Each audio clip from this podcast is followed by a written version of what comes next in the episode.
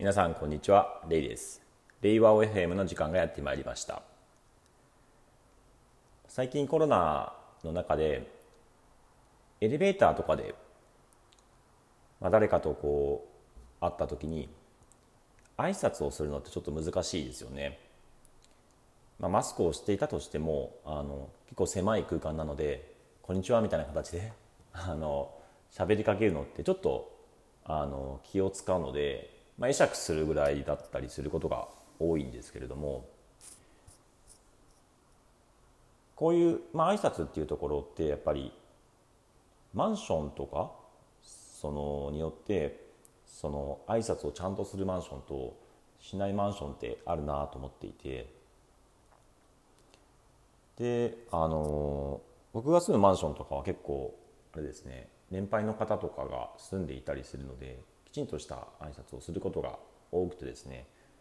気持ちのいいあの出勤であったりとかそういう朝を迎えられたりするなっていうふうに感じてます。本日の本題なんですけれども、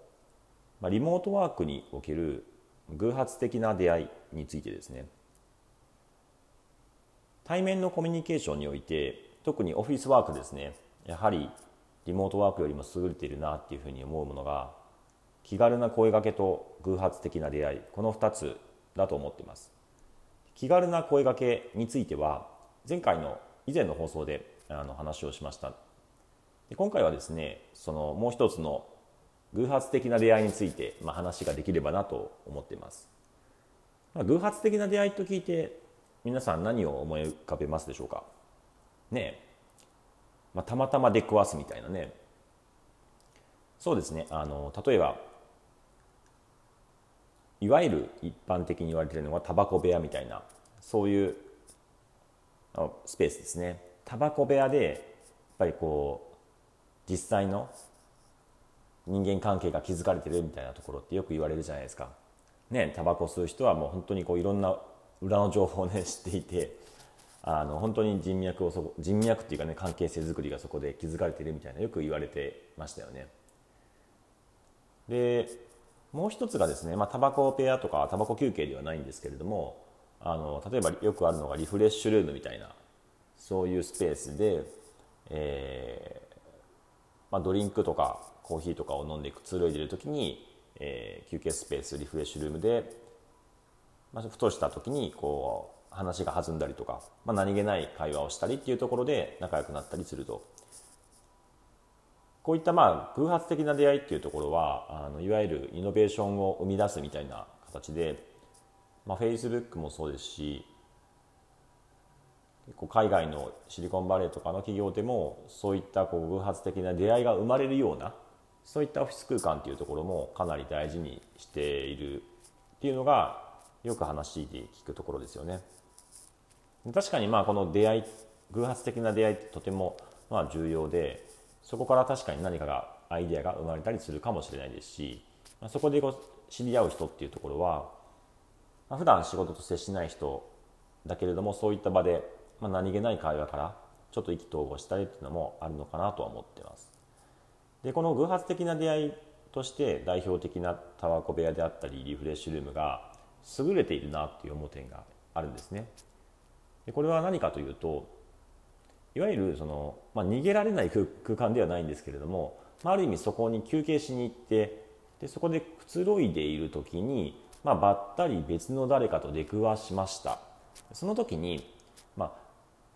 あ、ある意味こう人が来たらそそくさと 逃げるようにあの部屋を出ていったらちょっと気まずいじゃないですか。かといってまあそのあのあこんにちはみたいな形で絶対にその声かけないといけないわけではないとつまりあの休憩しに来てるわけですし、まあ、あの特に話すことがなければタバコを吸うとかこうコーヒーを飲むとかそういう形でその手持ち無沙汰なくこう過ごせるわけなんですよね。でこれがそのそういったタバコやドリンクがない場合かつそういったスペースに別の知らない誰かといるっていう状況は辛い。めっちゃ辛いですよね。なぜならばそこで誰かと出くわした時に何もすることがない。何もすることがない中で無視している無視するというか、まあ、特に声をかけないとあ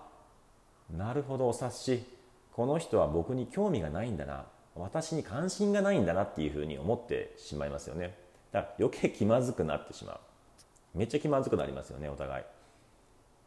でお互い気まずくなるからちょっとなんかこう不器用にこう声かけるみたいなところが